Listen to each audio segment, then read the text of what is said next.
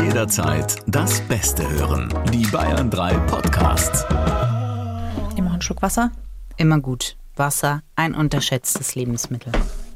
Ah, so ist es aber wirklich. Ich liebe kaltes Wasser. Ich liebe kaltes Wasser. Du kannst mich mit kaltem Wasser jagen. Ich brauche angewärmtes Wasser. Ayurvedisch on top. Nicht dein Ernst. Doch, ich habe immer angewärmtes Wasser. Also jemand, der es anwärmt. Ein Blaser, ein Wasseranblaser quasi. Es klingt, als wäre es pipi warm. So schlimm ist Echt, es nicht. machst aber du das wirklich aus ayurvedischen Gründen? Nein, ich mag einfach kein kaltes Wasser. Ich finde, mein Gehirn friert ein und ich bin froh, wenn es funktioniert. Also sollte es doch nicht zum Einfrieren bringen. Ich weiß nicht, wie viele Gedächtnislücken ich im Nachhinein hatte, weil ich zu kaltes Wasser getrunken habe. Die 80er fehlen Mhm. mir komplett. Nein, ich weiß, ich weiß es nicht. Ja, die Schulzeit fehlt dir komplett. Ja. Freundschaft Plus. Mit Corinna Teil und Christine Barlock. Zart, hart, ehrlich. Hallo Und herzlich willkommen. zu Freundschaft Plus, eurem zart, hart, ehrlich redenden, sprechenden Podcast. Die zwei Redenden, das sind Corinna Teil und ich, Christine Barlock. Und wir sprechen heute mit euch über ein Thema, das ihr, liebe Plussis, euch gewünscht habt. Wir sprechen über Narzissmus.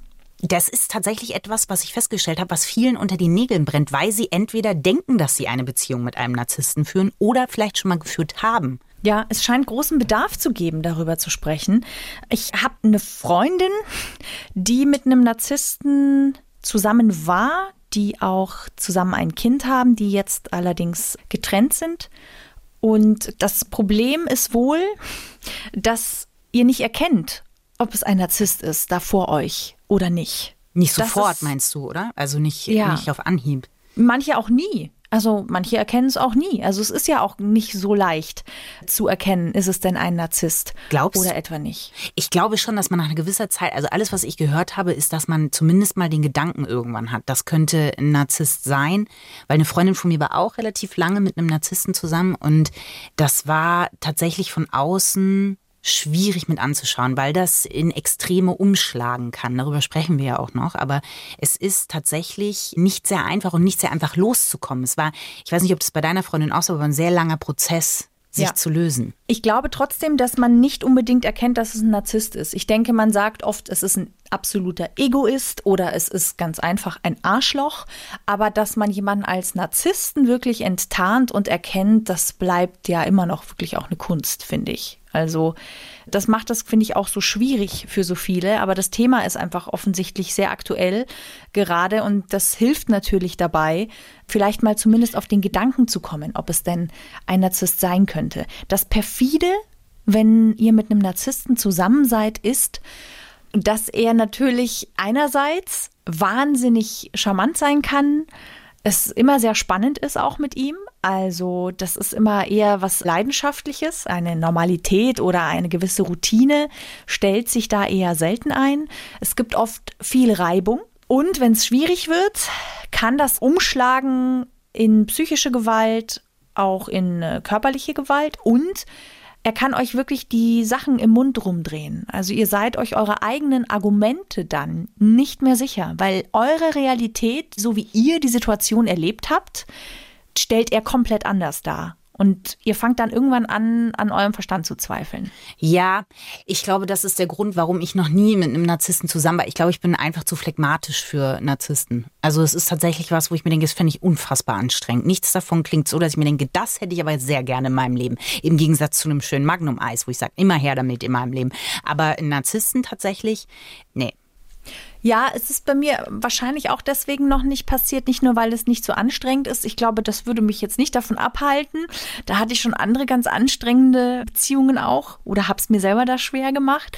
Es sind einfach für mich sehr klassische Eigenschaften, auf die ich sehr sensibel und sehr allergisch reagiere. Also jemand, der sehr egoistisch ist oder der sich selbst als etwas Besseres als mich betrachtet, da gehen bei mir ganz schnell, da stellen sich Nackenhärchen auf, die mit dem Auge nicht sichtbar sind, aber vorhanden. Und die halte ich automatisch auf Abstand. Deswegen glaube ich, bin ich noch nie in so eine Beziehung reingeschlittert. Aber ich glaube, ich habe mit so jemandem, vielleicht auch mit jemanden zusammengearbeitet. Vermute ich. Auch da weiß ich es nicht sicher. Bin ja jetzt kein Psychologin. Ja, vor allen Dingen, weil die Grenzen, glaube ich, sehr, sehr schwer sind. Ne? Also wie gesagt, wann ist jemand Soziopath, wann ist jemand wirklich Narzisst? Aber wir können ja verraten, dass wir uns dafür Hilfe gesucht haben. Und was ich sehr interessant an unserem Gast finde, ist, dass er sich selber als netten Narzissten bezeichnet. Und da bin ich sehr gespannt drauf, weil das schließt sich für mich eigentlich irgendwie aus. Ich glaube, es geht schon auch darum, Narzissten sind ja keine dummen Menschen. Sie wissen ja oft sehr genau, wie sie sich verhalten sollen, können ja auch sehr manipulativ sein. Das heißt, eine emotionale Intelligenz ist ihnen gegeben. Und wir sprechen nämlich mit Pablo Hagemeyer. Er ist Psychiater und Narzisst. Und er sagt, naja, er hat halt irgendwann mal festgestellt, dass die Menschen um ihn rum ihn jetzt nicht mehr unbedingt besonders gern haben und dann hat er angefangen, sein Verhalten zu verändern. Und er hat ein wundervolles Buch geschrieben, das heißt Gestatten, ich bin Arschloch. Ein. Ein, nur eins, nur ein Arschloch. Jeder nur ein Arschloch, genau. Warum würdest du dich denn als Arschloch bezeichnen? Weil ich die ehrenhafte Aufgabe übernommen habe, die Fahne des Narzissmus mal durchs Dorf zu tragen und, und zu sagen, hey, guck mal hin, Leute, die sind zwar scheiße, aber so scheiße sind sie nicht. Mhm. Das heißt, Du bist selber auch mal an den Punkt gekommen, dass du gespiegelt bekommen hast, irgendwie, ups, ich behandle andere Menschen offensichtlich nicht besonders freundlich oder wertschätzend. Ja, und zwar aus Versehen, nicht? Also das Phänomen oder das Ding ist, und deswegen versuche ich immer das so zu erklären, dass ich das eigentlich gar nicht mitgekriegt habe, dass ich die Leute so blöd, ne, mal so ganz einfache Kategorie behandle. Und das ist auch das Problem des Narzissmus, dass es in, in, der Wechselwirkung mit anderen Menschen immer irgendwie Schwierigkeiten gibt. Und da muss man ganz viel unterscheiden. Ist das jetzt nur eine Macke? Ist das jetzt eine richtige Störung? Oder ist das jetzt schon ein Psychopath? Und was heißt das alles? Und das war mir irgendwie Bedürfnis, mal damit anzufangen. Und äh, dann fange ich halt gleich bei mir an, denke ich mir, ich bin ja Therapeut und benutze mich halt selbst und werf mich ins Gefecht und stelle mich in die Mitte und sage irgendwie, ja, so, ich erzähle euch mal meine Geschichte. Und dann habe ich damit angefangen. Und das ging eigentlich los. Bei mir äh, habe ich halt immer wieder gehört, ich sei so arrogant oder ich wirke so arrogant. Das hat mich dann immer sehr getroffen, weil ich das ja gar nicht will. Mhm. Wir würden vielleicht an der Stelle mal ganz kurz die Definition von Narzissmus einfach nur mal ganz kurz hier in den Raum stellen. Der Ausdruck Narzissmus steht umgangssprachlich im weitesten Sinne für die Selbstverliebtheit und Selbstbewunderung eines Menschen, der sich für wichtiger und wertvoller einschätzt, als urteilende Beobachter ihn charakterisieren. In der Umgangssprache wird eine stark auf sich selbst bezogene Person, welche andere Menschen geringere Beachtung als sich selbst schenkt, als Narzisst bezeichnet. Ja, das wäre eine Erklärung, eine Definition. Und die populäre ist natürlich die, dass er selbst verliebt ist, dieser Narzisst. Nicht? Und die klassische Erklärung ist, dass es eine sexuelle Perversion ist. Das ist so vor 100 Jahren weil er sich nur mit sich beschäftigt. Und äh, die moderne Erklärung aus der Wissenschaft ist, dass es verschiedene Formen von Narzissmus gibt. Eine davon ist der grandiose Narzissmus. Und der grandiose Narzissmus, das ist der, den du gerade so ein bisschen beschrieben hast. Also der Selbstverliebte, der sich wichtiger und toller wahrnimmt, als er wirklich ist. Und das macht natürlich Probleme. Und je mehr Probleme das macht, desto eher, und dann stehen wir jetzt schon jetzt schon im Wald, desto eher macht es die Persönlichkeitsstörung. Und das ist eine Diagnose und die erzeugt schweres Leid, meistens bei den anderen, weniger bei dem Menschen selbst. Und das kann man behandeln mit mäßigem Erfolg, aber alle anderen Geschichten, die sich sozusagen abwärts bewegen, das heißt weniger krank sind oder weniger stark ausgeprägt. Also wenn man sich nur so ein bisschen mag oder so ein bisschen überhöht oder so ein bisschen angibt oder so ein bisschen arrogant ist, dann spricht man von Mustern. Dann sagt man, das ist ein narzisstisches Muster oder der hat eine Akzentuierung. Das heißt, der hat so ein bisschen übertriebene Merkmale von Selbstverliebtheit oder Arroganz oder übertriebener Selbstwahrnehmung und Selbstüberschätzung. Und ähm, das kann man ganz gut behandeln. Also die Männer meistens, die man dann so erwischt, die können dann so drüber nachdenken und reflektieren und die profitieren auch von so einer Lektüre von so einem Buch.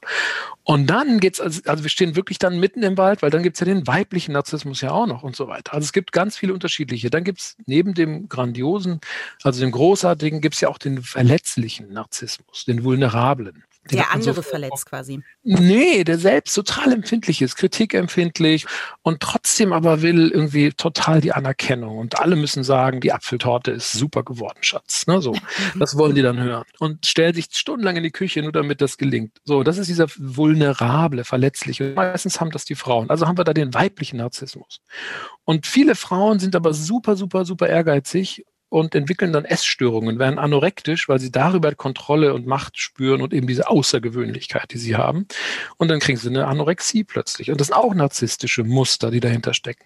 Also im Kern ist es eigentlich das Problem des Selbstwertes. Das heißt, wir müssen irgendwie, weil dieser Selbstwert unrund läuft oder der Selbstwert sich schlecht einstellen lässt, weil der irgendwie durch die Biografie, durch die Gene, durch was auch immer nicht so gut eingestellt ist, bemüht sich der Mensch Männlein wie Weiblein ständig darum, ihn besser einzustellen, als er eigentlich eingestellt ist oder scheinbar besser. So. Aber wie ist es für dich, als du die endgültige Diagnose, sage ich jetzt mal, bekommen hast, Narzisst? Ich nehme mal an, du bist einer, der reflektieren kann. Also du bist nicht einer dieser, ich sag mal, schweren Fälle, weil es ist ja nicht besonders positiv behaftet, zumindest in der genau. Gesellschaft. Und das andere ist, es hat ja zumeist auch große Einflüsse auf eine Beziehung, die man führt. Ja, aber ich sage dann immer, dass ich bin der nette Narzisst. Das heißt, ich bin nicht fremdbeschädigend, denn das ist dann so ein bisschen in Richtung Psychopath, ja, das heißt, das Psychopathische in uns Menschen, und es gibt da mehr als Narzissten, ist eben, dass man beschädigend ist für andere. Das heißt, ich gehe über Grenzen, ich bin missbräuchlich, ausnützerisch, promisk, strategisch manipulativ, für was im Schilde, suche meinen Vorteil, lüge, dass die Balken brechen. Das ist das Psychopathische. Na, das bin ich nicht. So, das heißt, ich bin nicht so böse, sondern ich bin mehr so der so kreativ sprudelnde Typ, der so aus sich selbst heraus was generiert. Und das kann man tatsächlich unter dem grandiosen Narzissmus vielleicht abhaken, aber auch so ein bisschen histrionisch, also dieses hysterische, wichtigtuerische. Und das habe ich irgendwann gemerkt, dass die Leute dann sagen, Mensch, mach mal ein bisschen kleiner mache ein bisschen weniger. Und wenn ich natürlich jetzt hier wie hier den Fokus habe und die Aufmerksamkeit habe, verstärkt es natürlich den Narzissmus. Das heißt, hier geht es wieder hoch. Das heißt, hier komme ich in Fahrt. Mhm. Vor fünf Minuten hätte ich schlafen können, komme ich jetzt hier in Fahrt. Und so ist es auch typisch für narzisstische Strukturen. Und deshalb kann man das so schwer diagnostizieren. Also will auch fragen, woran erkenne ich denn, wenn ich jetzt in die gar Welt rausgehe und Single bin und mir denke, das Überhaupt ist aber nicht. gar nicht. Nö. Das, das ist Du- schlecht. Ja, genau. Aber du siehst, du kannst dich orientieren. Du hast sozusagen diese Landmarken, wo du weißt, das Übertriebene, das Angeberische und so weiter. Und dann musst du den Kerl, aber wenn du den triffst in der Disco, dann musst du den halt 20 Mal treffen. Weil das Interessante ist, dass die Persönlichkeitsstörung, also jemand, der so festgefahren ist und sich nicht verändern kann deswegen große Probleme hat mit seinen Mitmenschen, weil er sich nicht anpassen kann. Die Welt ist komplex, der Narzisst scheißt da drauf. Oder kann es gar nicht, ja, sich anpassen. Das heißt, er wird immer wieder denselben Spruch machen, der wird immer wieder angeberisch sein, über deine Grenzen gehen, der wird dir sagen, was du anziehen sollst, oder der wird sagen, die anderen sind alle doof und nur du bist toll, ne? so in dieser ersten Phase des schnellen Kennenlernens. Und den musst du ja 20 Mal treffen. Und wenn der beim 20. Mal genauso scheiße ist wie beim ersten Mal, dann weißt du, dann ist das wahrscheinlich schon ein stabiles Muster. Wenn du den aber ständig in Stresssituationen triffst, wo er toll sein muss, dann hast du ein völlig falsches Bild. Du musst ihn auch mal treffen, wenn er total runterfahren muss. Und das ist so ein Tipp vielleicht, diesen Menschen, den man dann kennenlernt und der einen so reinsaugt, in unterschiedlichsten Situationen ausprobieren, testen. Und dann checkt man, ja, okay, der ist wahrscheinlich ganz normal und den habe ich da jetzt nur so überdreht erlebt. Wie gehe ich denn dann mit einem Narzissten um? Also ich frage deswegen, weil ich glaube, dass ich zum Beispiel mal mit Narzissten schon zusammengearbeitet habe, was vielleicht in der Medienbranche jetzt auch nicht unbedingt ungewöhnlich sein kann. Der ist höher, ja klar. Ich glaube aber auch, dass ich eine Freundin habe, die mit einem Narzissten zusammen ein Kind hat. Wie gehe ich mit ihm um, wenn ich merke, eha, Genau, es ist wenn sich, genau, wenn sich das Muster wiederholt, wenn du äh, und aha und schon mal hier und schon mal da, immer dasselbe. Er macht sich selbst größer als er ist oder er erniedrigt oder wertet andere ab, um sich selber aufzuwerten oder glaubt von sich genial zu sein, kriegt aber keinen Nagel in die Wand oder keinen geraden Satz raus. Und jetzt hat er eine Familie und Kinder. Und dann kann man gucken, ist das ein Arsch? Also ist er so selbstbezogen, dass es schmerzt, dass es die anderen nicht ertragen können? Und dann kann man sich was überlegen. Also da gibt's ja die neuen Kriterien. Ne? Wenn er da fünf von hat, DSM 5, das ist die amerikanische Diagnosekategorisierung, die es jetzt aktuell gibt. Also wenn er da mehr als fünf Punkte hat von den neuen und das über lange Zeit hat und deswegen große Probleme hat mit seiner Frau und seinem Kind und mit dir oder mit seinem Umfeld, Dann könnte man ihm freundlich sagen, hör mal, ähm, ich habe mir das jetzt mal so angeguckt, die letzten sechs Jahre oder so, und äh, ich sehe, dass da immer mehr Probleme sind und überleg doch mal, ob die Probleme nicht aus dir selbst entstehen, die du da hast. Bam. Und nicht die anderen an Das ist Schuld ja sind. eine Ohrfeige für einen Narzissten. Und dann, bam, genau. Und dann gibt's die Entscheidung. Entweder der Narzisst reagiert, wie sie meistens tun, narzisstisch und sagen, hey Arsch, du selber, lass mich in Ruhe, du Schimpfwort, ne, Schimpfwort, Schimpfwort, Schimpfwort. Oder der Narzisst sagt, wenn er ein bisschen reflektierter ist und nicht so extrem ausgeprägt ist, sagt, vielen Dank für das Feedback, das ist mir auch schon aufgefallen. Mein, Im Job bin ich auch schon überall rausgeflogen oder ich mache keine Karriere oder ich habe keine Freunde mehr. Dann sagt er vielleicht vielen Dank. Ja, und guckt dann, dass er das abstellt, dieses Übertriebene. Oder nicht empathische, das haben wir jetzt gar nicht angesprochen, ne, dass die also auch nicht so mitfühlend sind. Das heißt aber, ich habe eigentlich gar keine Chance. Wenn er sich nicht verändern will, dann muss ich über kurz oder lang eigentlich aus der Situation aussteigen.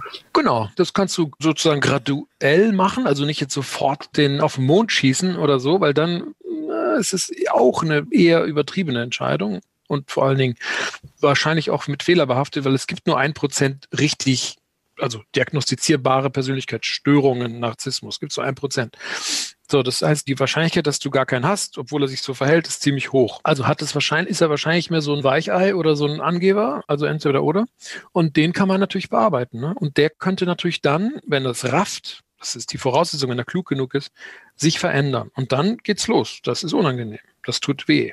Was waren deine Rückmeldungen von Partnerinnen, die du bis jetzt äh, hattest? Wie es mit dir ist, zusammen zu sein? Also die Wissenschaft sagt, dass die narzisstische Struktur ideal und perfekt ist für kurze romantische Beziehungen.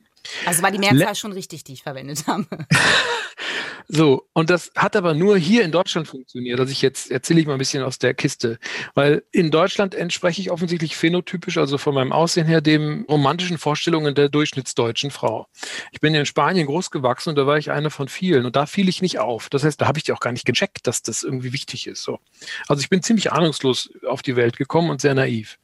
Und deshalb hat es dann ganz gut funktioniert immer wieder schnell neue und spannende, leidenschaftliche Menschen kennenzulernen.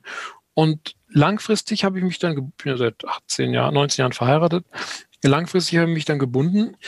Dann merkt man, es ist nicht mehr so hot wie am Anfang und nicht so leidenschaftlich, passiert auch nicht mehr so viel und dann wird es halt so ein bisschen Fahrt. Und wenn ich jetzt psychopathisch, narzisstisch wäre, dann würde ich anfangen, Stress zu machen. Ja, dann würde ich anfangen, Zwänge zu entwickeln, Kontrollzwang, Macht, Dominanzverhalten, das kann sehr unangenehm werden. Und da ich sexuell entspannt bin, aber meine Kollegen, die vor allen Dingen grandiose Narzissten, die haben so ein Anspruchsdenken auf regelmäßige Sexualität. Und das macht eigentlich jede Ehe kaputt, wenn man dann so, Schätzchen, Mhm. Ne?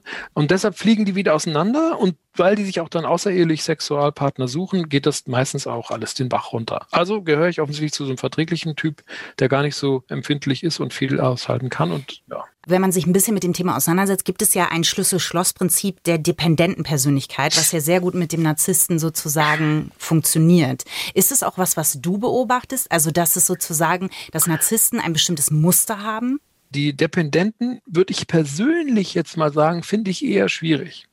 Weil ich finde dieses unterwürfige, Verantwortung abgebende, anhimmelnde Ding, finde ich eigentlich schwer aushaltbar. Ich finde spannend, wenn wir in diesen Konstellationen der Persönlichkeitsstörung bleiben, die Kombination und auch wichtig mit Borderline, also mit emotional instabilen Frauen, die selber traumatisiert sind oder selber viel Mist erlebt haben, auch in der frühen Entwicklung. Und die passen gut drauf, weil der Narzisst ja auch so ein dramatisierender Typ ist. Das heißt, Mhm. die beiden sind quasi Porsche und Ferrari und da geht's halt ab. Mhm.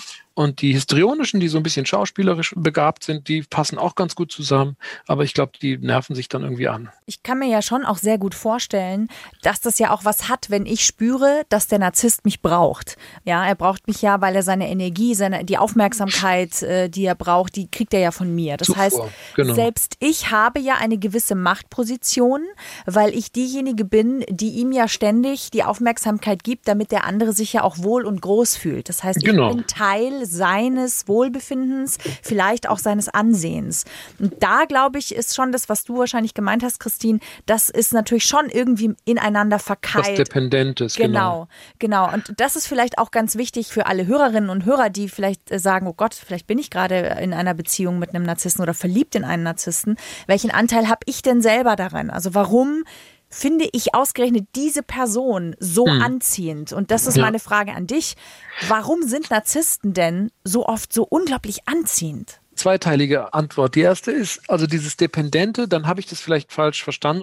Das findet sich schon in dieser Kombi mit dem leichten weiblichen, also mit dem etwas verletzlicheren, co-abhängigen, sagt man oft, oder komplementären weiblichen Narzissmus.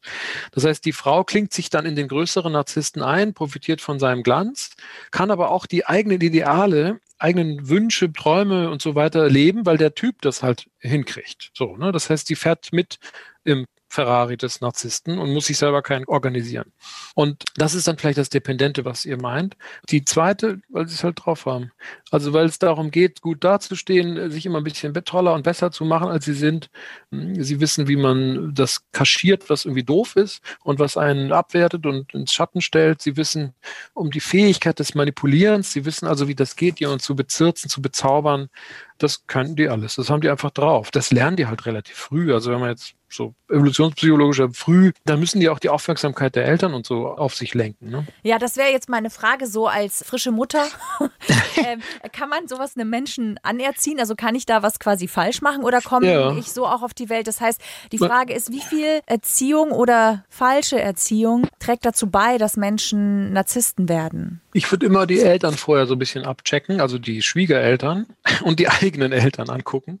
Ja, weil so. Und wenn dann, ich sag mal so über den Daumen, die Hälfte oder mehr als deutlich narzisstische Züge zu sehen sind, dann wird die Hälfte davon vererbt. So. Also 50 Prozent des Temperaments kann man sagen.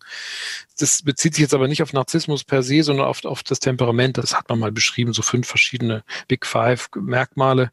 Die werden vererbt. Das ist aber nur die Hälfte des Kuchens oder das ist nur erstmal der Rohteig und dann geht's in den Ofen. Und der Ofen ist der Kontext, das Umfeld. Das ist die andere Hälfte. Und dann jetzt, weil jeder kann Arsch werden. Ja. Aber jetzt konkret in der Erziehung zum Beispiel, was fehlt ja. einem Kind oder was hat dir zum Beispiel gefehlt, dass du diese Mechanismen entwickelt hast, die dich heute narzisstische Züge haben lässt? Ja das immer falsch abbiegen bedeutet ja, dass man grundsätzlich erstmal die genetische Ausstattung hat, die einen impulsiv und so ein bisschen innerlich mit dem Temperament antreibt. Das heißt, man fällt schon mal auf, wenn man vielleicht etwas aktiver ist oder etwas impulsiver ist oder drängelnder oder was auch immer. Und dann hat man dann vielleicht eine etwas herzlose Mutter, wobei meine Mutter ist nicht herzlos, aber so ist so ein bisschen die psychoanalytische Erklärung dazu. Und dann hat man den leistungsorientierten Vater, den hatte ich sicher schon. Ne? Also immer ein bisschen mehr verlangen, als zumutbar ist. Das ist so dieses bisschen überfordern. Mhm. Und wenn man dann noch so ein paar, drei, vier Frustrationen erlebt hat als Kind, bei mir summiere ich das so ein bisschen als häufige Umzüge, häufig unsichere Beziehungsangebote gehabt. Also als Kind bin ich, ich glaube, 30, 40 Mal umgezogen oder so, Krass, okay. weil wir halt in der Welt unterwegs waren und immer so drei, vier Jahre an einem Platz. Das heißt, ich hatte eigentlich nie so richtig schnell gute Freunde gefunden, aber nie langhaltige. Und ich habe zwar jetzt langjährige auch.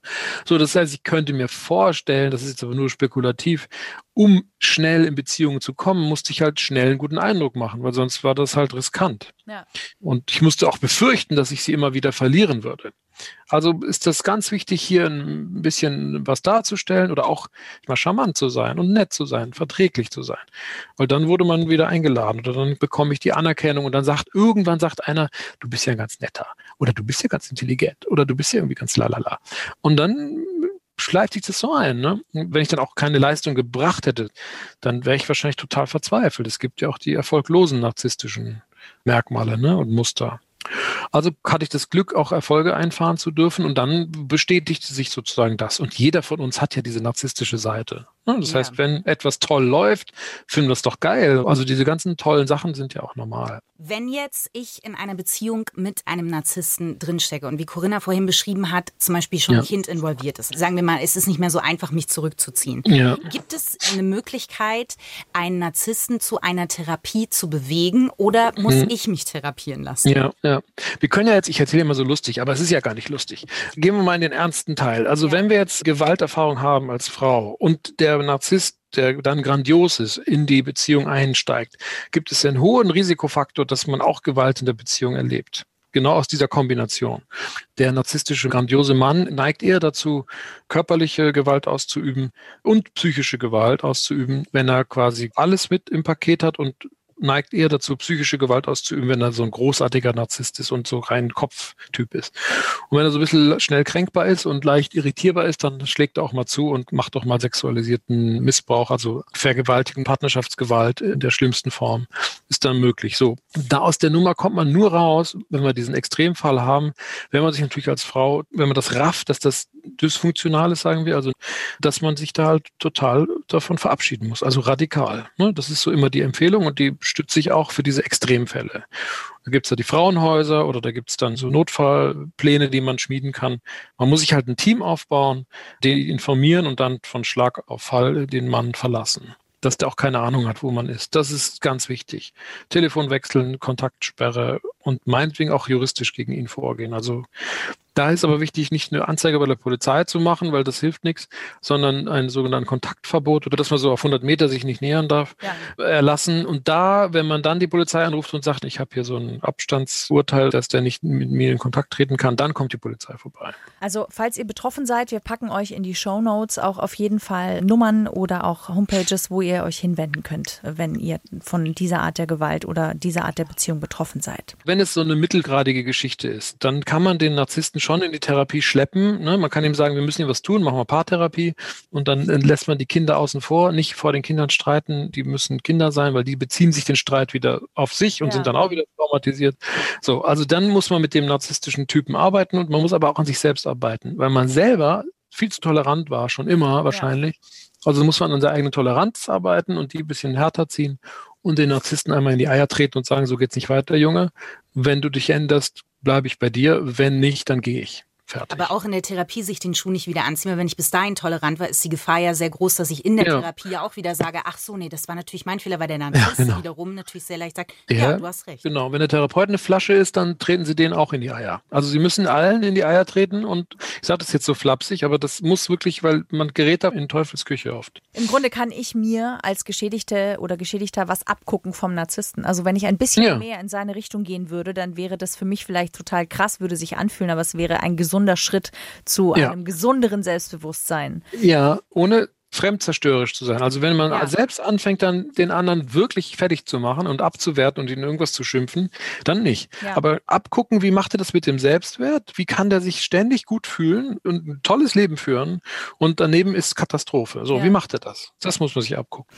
Jetzt ist es ja oft auch so, das ist zum Beispiel bei meiner Freundin der Fall, dass Narzissten wahnsinnig gut darin sind, die Aussagen der anderen komplett zu torpedieren, sodass ja. ich denke, um Gottes Willen, ich fange dann an, an meinem Verstand zu zweifeln und sage, aber ich habe das doch so gesagt gesagt oder mhm. aber die Situation war doch so und so und ja, ist ja gerade wieder passiert. Wir haben ja heute gesagt 15 Uhr und was ist? Es ist 15:30. Noch nicht ganz, ne? Nee, aber wir hatten uns verabredet für 15.30 meine ich, oder? Oder 14.30 oder sowas. Ja. Oder es war aber 14 Uhr in der E-Mail gestanden. Ohne Scheiß, jetzt machst du jetzt genau das, was ich gerade vermute, dass du machst. genau.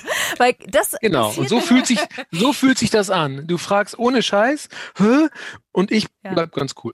Also ich habe definitiv mit solchen Menschen zusammengearbeitet. Das ist überhaupt gar Ich noch gar nicht und das ist so interessant, weil ich hatte, würde ich bis jetzt sagen, echt recht wenig Kontakt. Ich habe aber eben eine Freundin, die sehr lange in einer narzisstischen Beziehung war und die all ihre Kraft und Hilfe auch gebraucht hat, da rauszukommen. Und das von außen zu sehen, war auch wahnsinnig schwer. Ne?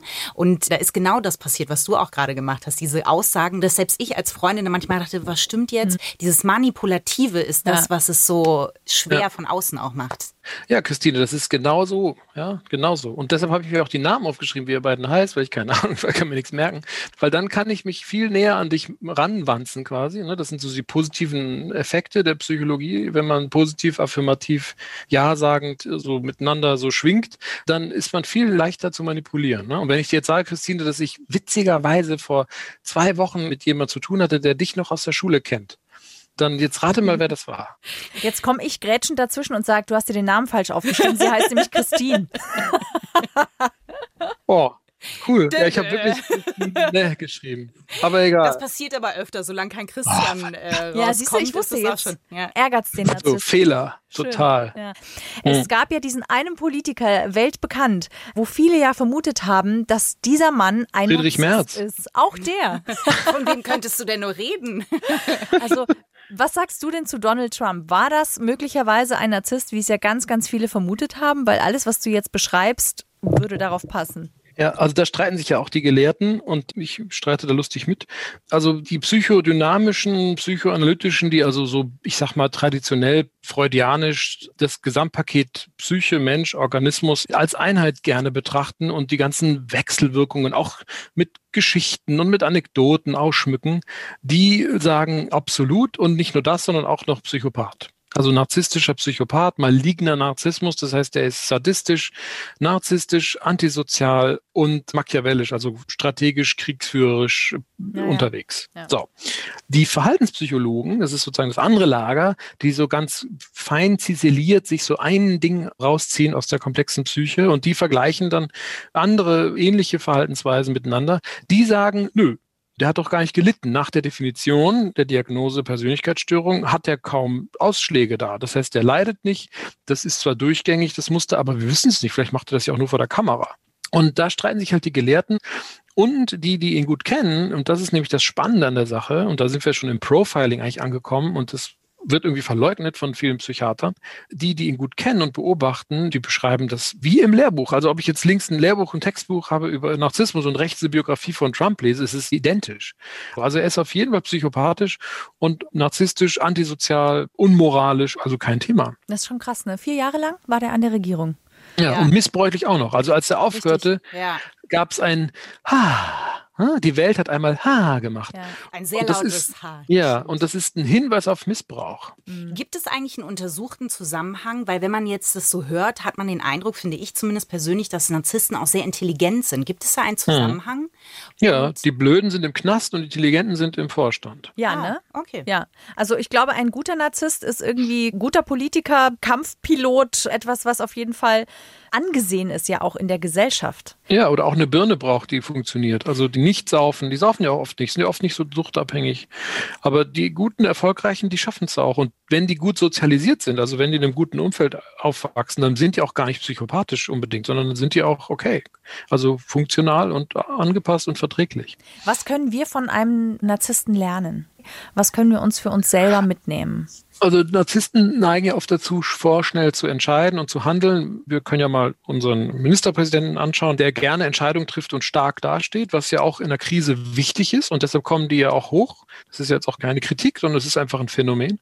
Und deshalb ist das etwas, was wir lernen können. Wir können lernen, handlungsorientiert, schnell Entscheidungen zu treffen, weil es völlig irrelevant ist eigentlich, ob ich jetzt noch einen Tag warte oder zwei oder nicht oder heute entscheide das ist, glaube ich, etwas, wo so die Bedenkenträger und die Zweifler und die ängstlichen Menschen viel zu lange brauchen. Und der Narzisst hat was Raubtierartiges. Und das hilft manchmal. Aber nicht immer. Also das Schnelle kann auch zerstörerisch sein, weil dann oft unüberlegt Entscheidungen getroffen werden. Also wir können lernen, schnell, handlungsorientiert zu arbeiten, aber nicht unüberlegt. Gibt es eine prozentuale Verteilung? Das interessiert mich noch, wie viele männliche und weibliche Narzissten es tatsächlich gibt. Ich habe das mal in Bezug auf Vorstand und so Führungskräfte, ich glaube sieben zu vier Prozent. Also sieben Prozent Männer, vier Prozent Frauen die aber jetzt diese eng genommene Diagnose treffen. Ne? Okay. Also jetzt nicht die Muster, Nuancen und so weiter und auch unabhängig vom psychopathischen Grad.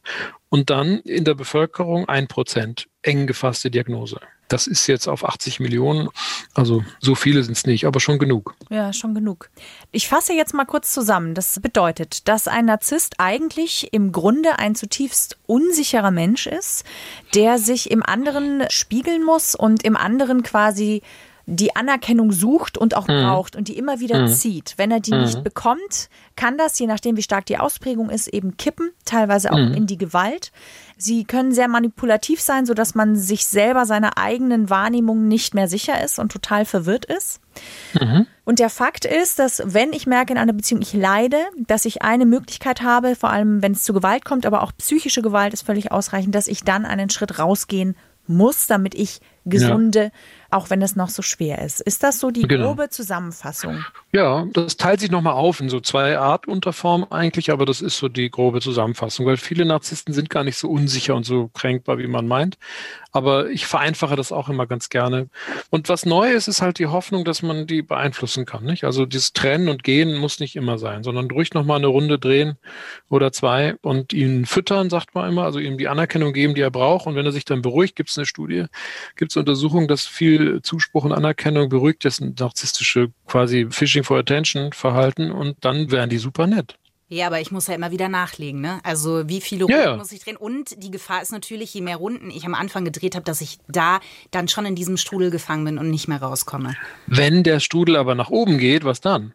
Wenn der Strudel nach unten geht, ist natürlich blöd. Aber, Aber wenn der Strudel vielleicht nach oben geht, Eine Beziehung, wo ich gar nicht erst so einen Strudel machen muss, Ja. quasi. genau. Das ist dann eher Entscheidung, also welche Beziehung du haben willst. Das ist ja klar. Wie lange bist du jetzt mit deiner Frau zusammen, Pablo?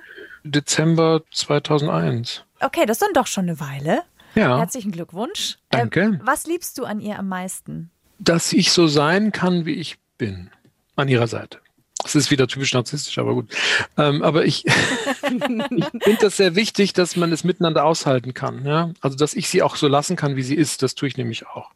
Und wir uns, ja, ich will jetzt nicht sagen, das klingt dann so unerotisch, aber wir leben so gutes Team so. Sehr schön.